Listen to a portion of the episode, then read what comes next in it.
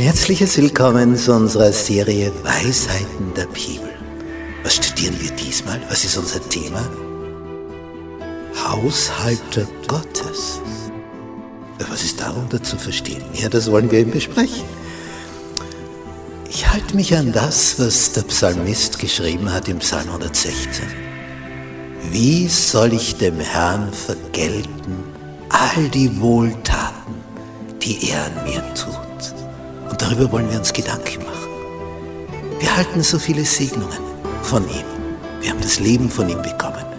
Wie kann ich ihm etwas zurückgeben? Wodurch? Wie? Auf welche Art und Weise?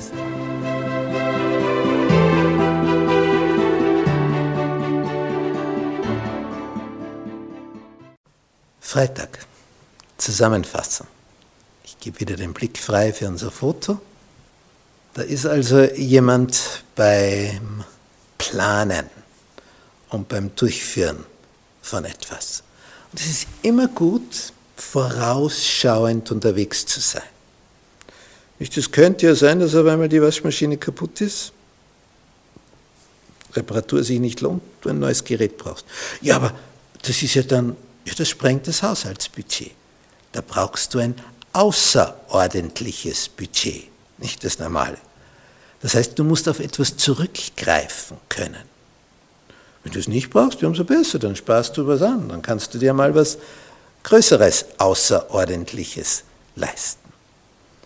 Viele kleine Dinge, das staune ich immer wieder, wenn so Lebensmittel gekauft werden.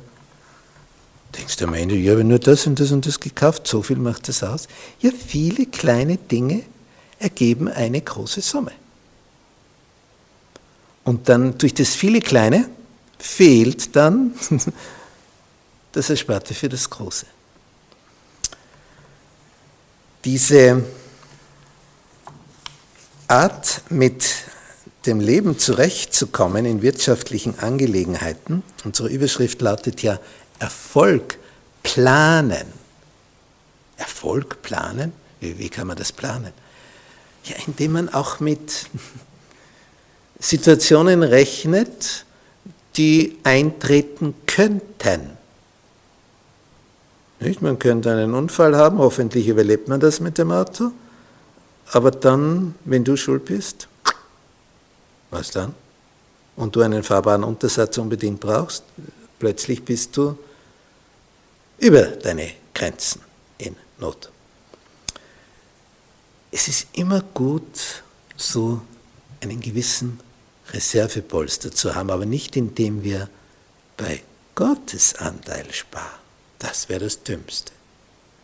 Das sollten wir immer als erstes auf die Seite legen. Und wirklich durchdenken, es ist gut, wenn man hier Probleme hat, ein Haushaltsbuch zu führen und sich einmal nur aufzuschreiben. Das ist der zehnte Teil. So viel möchte ich für die Gaben geben. Da ist fürs Wohnen entweder Mietwohnung oder wenn es ein Eigentum ist, hast du auch genug Ausgaben. Das brauche ich für die Mobilität, mit öffentlichen Verkehrsmitteln, mit dem Fahrzeug. So und so viel ist dafür nötig. So und so viel brauchen wir für die Lebensmittel, so viel brauchen wir für die Heizung und, und, und. Wenn man das alles dann zusammenzählt, stellt man fest, ja, da bleibt ja fast nichts übrig. Ja, und dann hast du aber einen klaren Blick. Es sind nicht die Tausender, die du zur Verfügung hast, das ist vielleicht 100 zur Verfügung. Es kommt also darauf an, zu planen. Denn wenn ich weiß, ich habe nur 100, ja, dann planst du anders, als wenn du denkst, ich habe 2000, die du in Wirklichkeit ja gar nicht hast. Dann lebst du über deine Verhältnisse, über dein Einkommen. Und dann gibst du mehr aus, als du einnimmst, und dann kommst du in die Schuldenfalle. Und dann bist du ein Sklave von dieser Bank, jener Bank, von jemand, der dir geborgt hat. Bist abhängig, nicht mehr frei. Wir können uns also selber in, in ein Sklavendasein hineinmanövrieren, das überhaupt nicht nötig wäre bei kluger, weiser Vorausplanung. Und wenn du ein Ehepaar bist, wo einer das gut kann und der andere nicht, dann bitte, bitte übergib's dem, der es gut kann. Wenn du weißt, der, der macht das gut.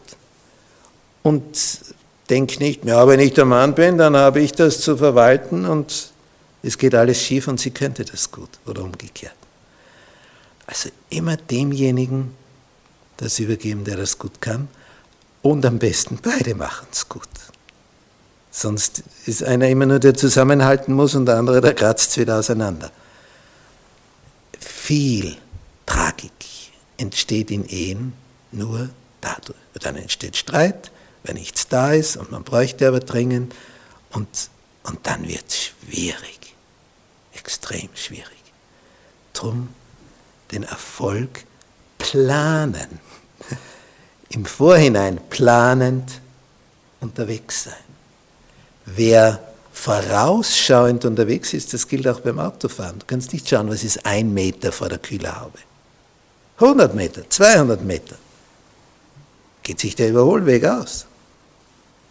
Vorausschauend unterwegs sein, das ist entscheidend.